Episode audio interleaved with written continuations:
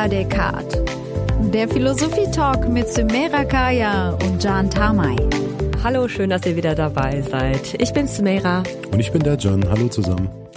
Ihr habt euch wahrscheinlich in den letzten Wochen gefragt, wie lange wird das noch gehen mit diesen Corona-Regeln, diese Rücksicht, die wir nehmen müssen, damit sich dieses Virus nicht verbreitet? Und da wurden plötzlich auch wieder moralische Fragen gestellt und auch moralische Vergleiche oder Philosophen zitiert. Zum Beispiel hat das Christian Drosten gemacht. Ja, ihr wisst ja hier dieser äh, Chef-Virologe. Der hat äh, gesagt, handle in einer Pandemie stets so, als du selbst positiv getestet und dein Gegenüber gehörte einer Risikogruppe an. Und jemand wie Jan, der würde direkt jetzt sagen, das kommt mir aber sehr bekannt vor, so, das ist doch so wie der kategorische Imperativ, oder? Von Kant. Sumera bei Kant heißt die Formel, handle nur nach derjenigen Maxime, durch die du zugleich wollen kannst, dass sie ein allgemeines Gesetz werde. Kant ist der Meinung, dass diese Formel schon immer bestanden hat und er sie lediglich erblickt hat, erkannt hat. Diese Formel ist ähm, für Kant allgemein gültig und mit dieser Formel möchte Kant verschiedene Handlungsoptionen hinsichtlich ihrer moralischen Qualität prüfen. Ob eine Handlung moralisch geboten oder ob eine Handlung moralisch verwerflich ist. Diese Formel ist letztendlich für Kant ein Überprüfungsinstrument. Bei Drosten hat die Formel eine ganz, äh, ganz andere Absicht. Drosten äh, möchte eigentlich uns darauf hinweisen, dass wir in einer Pandemie immer zur maximalen Vorsicht geboten sind. Also dass wir den anderen letztendlich immer so behandeln sollten, als ob er ein Risikopatient ist, als ob er zu einer Risikogruppe gehört und dass wir immer annehmen sollten, wir hätten den Virus, obwohl das natürlich nicht unbedingt notwendig der Fall ist. Aber wir sollten vorsichtig sein. Darauf möchte Drosten uns hinweisen. Aber das hat erstmal relativ wenig mit Kant zu tun, wenn man ehrlich ist. Was es dann mit Kant zu tun hat, das werden wir gleich mit einem Gespräch euch versuchen, ein bisschen näher zu bringen. Wir haben euch nämlich das ja versprochen, über Kant nochmal zu sprechen, weil wir in einer unserer ersten Folgen haben wir ja über Markus Gabriel auch so ein bisschen dieses Moralthema versucht zu äh, analysieren, Jan, ne? Ja, und eigentlich sind sich Gabriel und Kant ähm, hinsichtlich der Hauptthese ähm, sehr ähnlich, nämlich dass moralische Tatsachen unabhängig von Kultur geboten sind. Also beides sind moralische Realisten. Das merkt man bei Kant auch ähm, am kategorischen Imperativ, weil Kant würde nicht sagen, er hat den kategorischen Imperativ kreiert, erschaffen, sondern er würde sagen, der kategorische Imperativ, die Formel, bestand schon vorher. Und das Einzige, was Kant gemacht hat, ist, den kategorischen Imperativ erkannt zu haben, gefunden zu haben und mehr nicht. Und das ist eigentlich die Position des moralischen Realismus. Und so eine ähnliche Position vertritt auch Markus Gabriel, auch wenn er den kategorischen Imperativ ablehnt. Gabriel würde beispielsweise sagen, dass wir gar nicht so sehr bohren müssen wie Kant. Also Kant sucht letztendlich nach einem Prinzip, mit, mit der er die moralischen Tatsachen äh, begründen kann. Und Gabriel würde einfach sagen, diese Mühen Kants äh, sind gar nicht notwendig. Wir müssen da nicht nach irgendwelchen tieferen Prinzipien bohren, sondern die moralischen Tatsachen, lieber Kant, sind offensichtlich. Und da ist der Dissens zwischen beiden. Da würden sich beide tatsächlich widersprechen, dass die moralischen Tatsachen offensichtlich sind. Kant würde sagen, mein Lieber, sie sind nicht offensichtlich, sondern wir brauchen ein Prinzip, äh, mit der wir überhaupt die moralischen Tatsachen erkennen können, offensichtlich machen können. Ja, wir brauchen Beispiele, die Kant eben auch anführt. Und äh, diese Beispiele haben wir versucht gemeinsam mit äh, Inga Römer zu besprechen. Die hat nämlich zu Kant geforscht oder forscht auch weiterhin zu ihm, ne, John? Ja, Inga Römer ist Professorin in äh, Grenoble in Frankreich und hat vorher in, in Wuppertal an der Universität als Professorin äh, gearbeitet. Und sie hat vor einiger Zeit ein Buch geschrieben mit dem Titel Das Begehren der reinen praktischen Vernunft. Äh, dort ähm, geht es um die kantische Ethik und ähm, wir wollten einfach mal wissen, ob Inga Römer uns bei Kant weiterhelfen kann und unsere Fragen zu Kant beantworten kann. Ich danke Ihnen für die Einladung. Frau Römer, wir befinden uns gerade in einer Situation, in der wir die Alltagsmaske tragen sollen, Abstandsregeln einhalten, uns mit möglichst wenig Personen treffen, um die Verbreitung eines Virus zu verhindern. Wenn aber jetzt nicht das Ordnungsamt oder die Polizei in der Nähe sind, um das auch zu kontrollieren, wer oder was sagt uns eigentlich in vergleichbaren Situationen, was richtig und was falsch ist? Also ich würde äh, Ihre Frage erst einmal äh, im Ausgang von äh, Immanuel Kant beantworten. Kant würde die Antwort geben, dass es die Vernunft ist, die uns das sagt und wir also nicht äh, sagen können, wir sollten moralisch gut handeln, weil das für uns gut ist, weil das für die Familie gut ist, weil das für unsere Gattung gut ist, sondern einfach, weil es moralisch richtig und vernünftig ist. Reichen uns da eigentlich nicht Gesetze, also ein Rechtssystem aus? Ein Rechtssystem äh, ist sicherlich die Minimalvoraussetzung. Für Kant ist die Moralphilosophie ein Oberbegriff für zwei Disziplinen, für das Recht und für die Ethik. Das Recht hat es mit bloßer Legalität zu tun und die Ethik hat es mit äh, dem zu tun, was Kant Moralität nennt. Aber eine Gesellschaft kann auch sehr gut damit zurechtkommen, äh, nur mit rechtsvernünftigen Rechtsgesetzen zu leben und äh, auf diese ethische Dimension zu verzichten.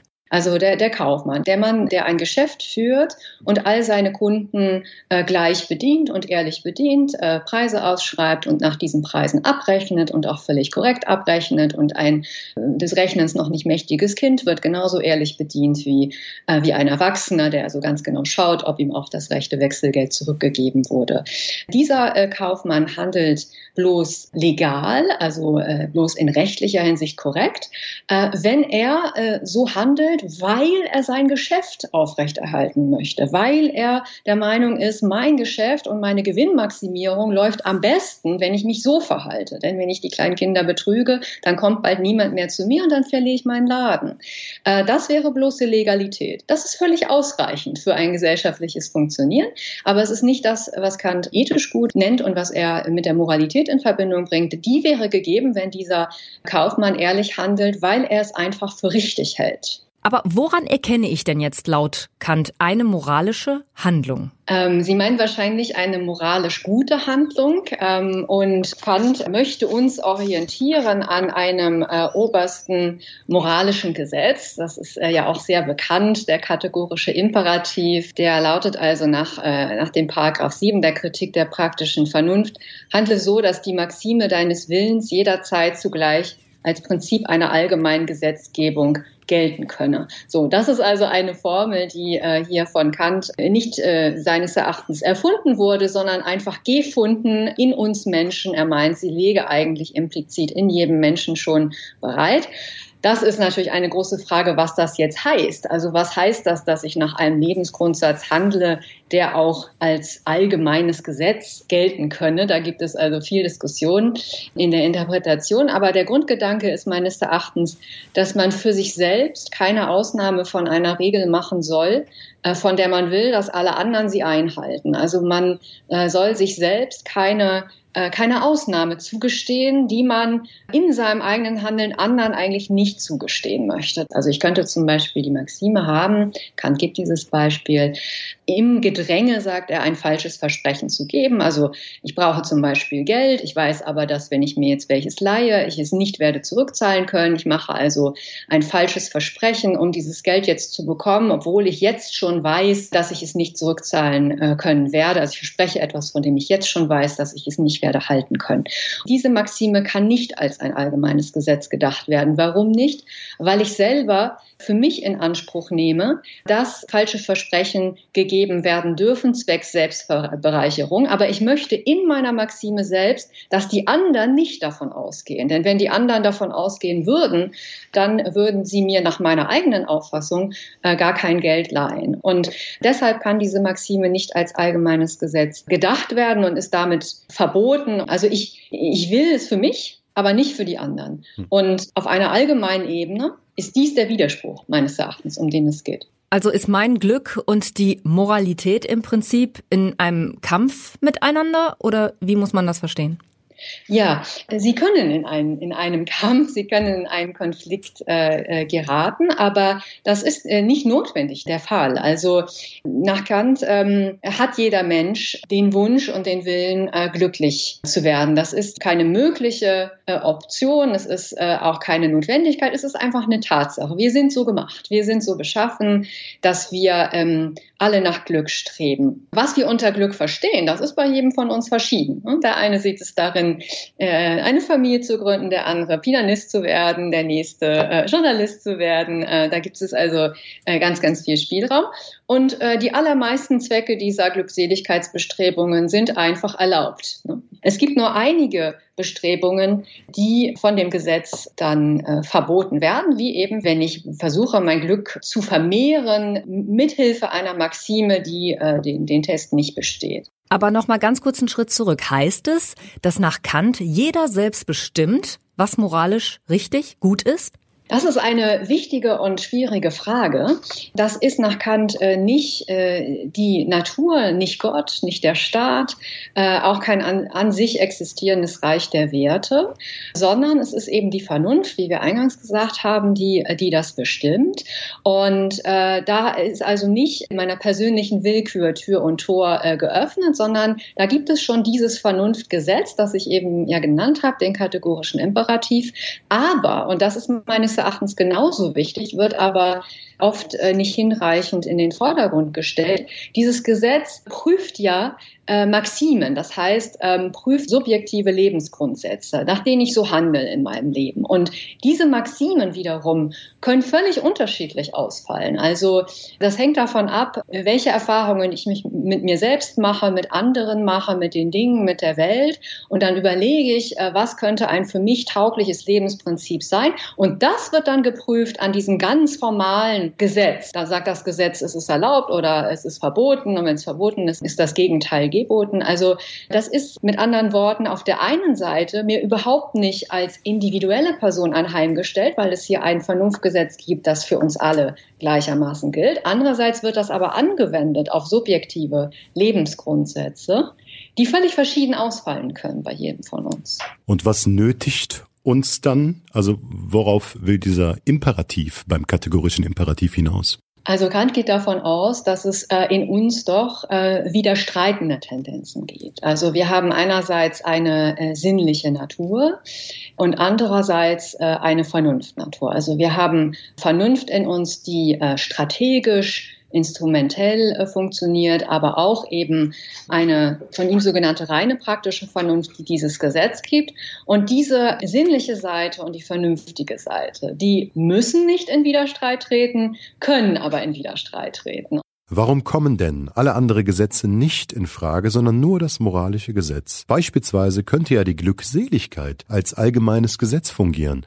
Warum kann sie das für Kant gerade nicht? Ja, Glückseligkeit natürlich. Das ist also etwas äh, sehr, sehr, sehr Wichtiges. Äh, aber es gibt eben Situationen, in denen das unserem moralischen Kompass nach äh, widerstreitet äh, mit dem, was wir für richtig halten. Ne? Also ein glücklicher äh, Mörder, ein, äh, ein glücklicher Dieb, das akzeptieren wir nicht moralisch, obwohl wir es müssten, wenn die Glückseligkeit allein das Kriterium wäre. Und man, man müsste so eben jedes Prinzip, das sich anbietet, durchgehen. Und das macht Kant auch. Man sagt, ja, also Tapferkeit, ja, das ist was sehr Gutes, aber äh, kann eben auch, ne, bei einem tapferen Mörder ist das dann genau das Gegenteil. Und, und, und so werden also nach und nach alle ähm, anders inhaltlich bestimmten Gesetze ausgeschlossen und dann bleibt nur noch dieses formale Gesetz üblich. Also er stellt sich das so vor, dass in uns einfach die reine praktische Vernunft fungiert und dieses Gesetz unserer Willkür gibt, ne, in uns. Und äh, dann erreicht uns das Bewusstsein der Verbindlichkeit dieses Gesetzes. Wenn wir uns versuchen, das anhand eines eines Beispiels verständlich zu machen. Nehmen wir beispielsweise, dass es geboten ist, die Maske zu tragen. Das moralische Gesetz verpflichtet mich, eine Maske zu tragen, um andere zu schützen. Ich trage jedoch keine Maske, oder trage sie falsch, weil sie mir lästig ist. Das wäre jetzt ein Beispiel dafür, dass die Neigung, die Begierden oder die Interessen das moralisch Gebotene verwässern.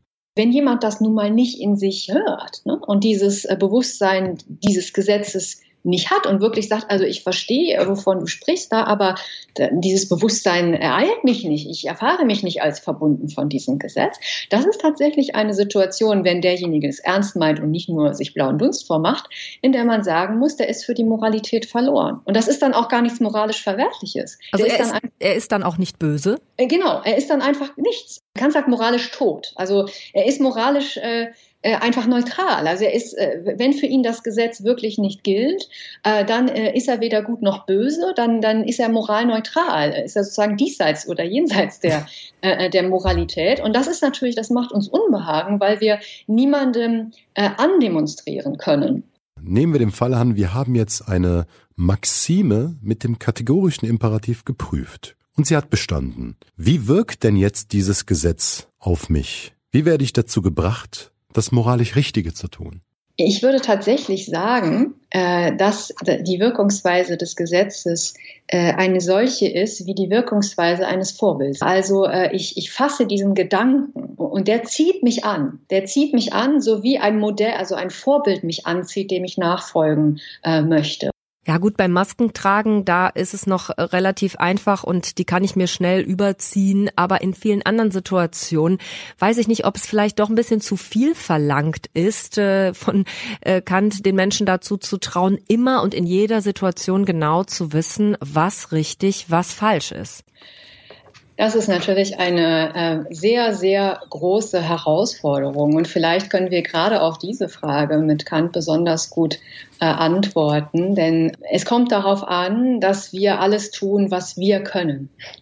Also wir sind moralisch dazu verpflichtet, äh, ethisch dazu verbunden, äh, das zu tun, was wir eben können in diesem Moment. Wir überlegen, was unser, unser Grundsatz ist, welche alternativen Grundsätze es geben könnte. Und wenn wir dann nach bestem Wissen und Gewissen das also an diesen kategorischen Imperativ geprüft haben, dann ist das alles, was wir tun äh, konnten. Es kann immer sein, sagt Kant, dass wir uns blauen Dunst vormachen, dass wir quasi äh, ein, eine Handlungsmaxime, von der wir doch irgendwie insgeheim wissen, dass sie moralisch verwerflich ist, so so rumdrehen, dass sie irgendwie doch moralisch gut aussieht. Äh, aber wenn wir auch versuchen, diese, diese Selbstvernebelung zu verhindern, dann ist das alles, äh, was wir tun können. Und dann ist uns moralisch auch nichts mehr vorzuwerfen, auch wenn die Konsequenzen dann nicht immer die sind, die man sich erhofft hat. Das heißt, wir hören ganz tief in uns hinein und daraus entsteht dann im Prinzip eine moralisch gute Handlung, wenn wir diesem Gefühl nachgehen? Ja, genau. Also zunächst einmal müssen wir in uns hineinhorchen, äh, um überhaupt dieses äh, Gebot des Gesetzes zu hören oder auch nicht. Ne? Und äh, wenn wir das also nun ähm, erfahren und dieses Bewusstsein der Verbindlichkeit des Gesetzes für uns haben, äh, dann ist die nächste Frage, ob wir dem auch Folge leisten. Und das ist bekannt äh, eine Sache äh, der Freiheit. Also das ist auch ein, ein umstrittenes Thema und ein sehr schwieriges Thema bei Kant. Äh, aber man kann ähm, eine Entscheidung für das moralisch Gute fällen und man kann eine Entscheidung für das moralisch Böse fällen. Das heißt, am Ende entscheiden wir selbst, ob wir uns für das Gute oder für das Schlechte eben entscheiden, sagt Inga Römer über Kant und seine Theorie zur Moral. Ja, Jan, also das ist jetzt ähm, natürlich ein Thema, das uns ganz schön viel abverlangt. Also uns allen am Ende dann doch wieder sagt, äh, ihr müsst selber wissen, ihr müsst in euch hineinhorchen, was richtig, was falsch ist. Der kategorische Imperativ, ist der deine Meinung nach tatsächlich auf unser Leben jetzt heute immer noch anzuwenden? Ja, ich würde dem zustimmen. Nehmen wir den letzten Hinweis auf, den du ähm, angesprochen hast, nämlich, dass wir uns letztendlich für eine moralische Tat entscheiden müssen. Ob wir eine gebotene Tat ausführen oder ob wir sie nicht ausführen. Und dann müssen wir am Ende auch die Verantwortung dafür übernehmen. Das bedeutet also, dass der kategorische Imperativ uns helfen kann, ob die Maxime einer Handlung geboten ist oder verboten ist. Aber sie kann uns nicht davon freisprechen, dass wir für unsere Handlungen die Verantwortung übernehmen müssen, weil wir letztendlich entscheiden, ob wir etwas tun oder ob wir etwas unterlassen. Dafür müssen wir dann am Ende die Verantwortung übernehmen. Das heißt, mit unseren Handlungen könnten wir dann auch dafür verantwortlich sein, dass eine Pandemie ausbricht oder beziehungsweise sich ein Virus verbreitet. Es ist, glaube ich, relativ klar, dass wir die Pandemie bekämpfen wollen und müssen, um andere Menschen zu schützen. Der effektivste Beitrag zur Pandemiebekämpfung ist es, die Maske zu tragen.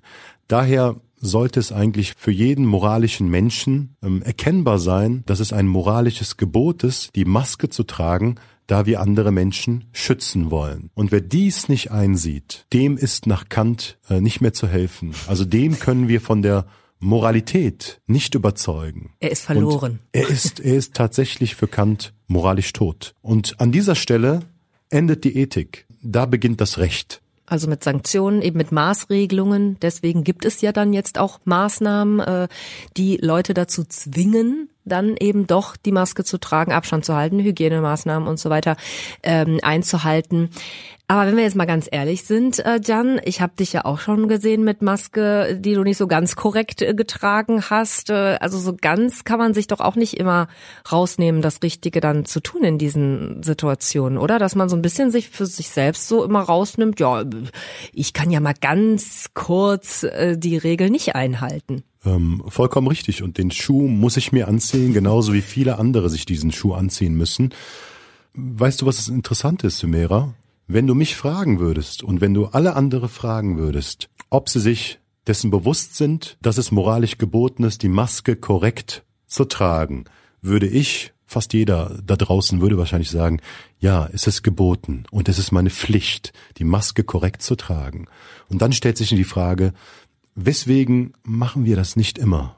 Weswegen lassen wir ab und zu mal die Nase raushängen die Antwort, die ich geben würde und die viele andere geben würden, wäre relativ klar. Wir machen das, weil wir für uns in diesem Moment eine Ausnahme in Anspruch nehmen, weil wir uns eine Ausnahme gewähren wollen.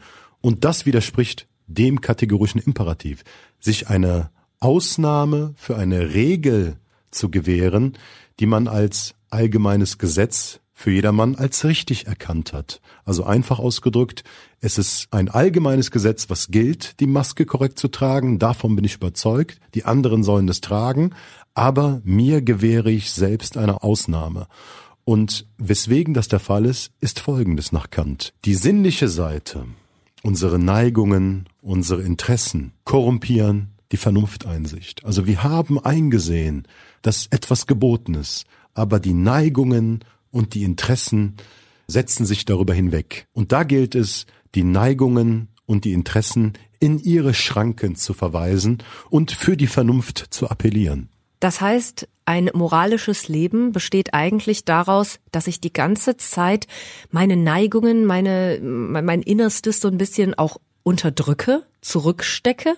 Ja, wir haben eine sinnliche Seite und wir haben eine vernünftige Seite. Und eigentlich, da hat Kant natürlich recht, wissen wir, was geboten ist. Die Vernunft hat, hat die Entscheidung schon getroffen.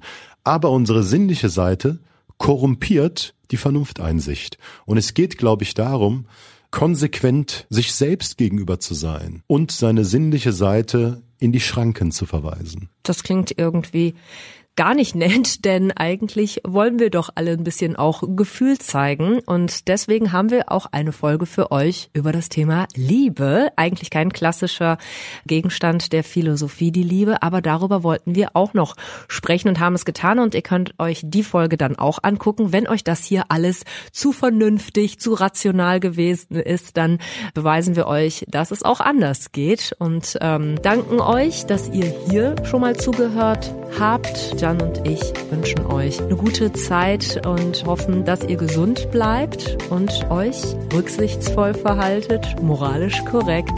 Tschüss zusammen. Ich hoffe, es hat euch gefallen. Ciao.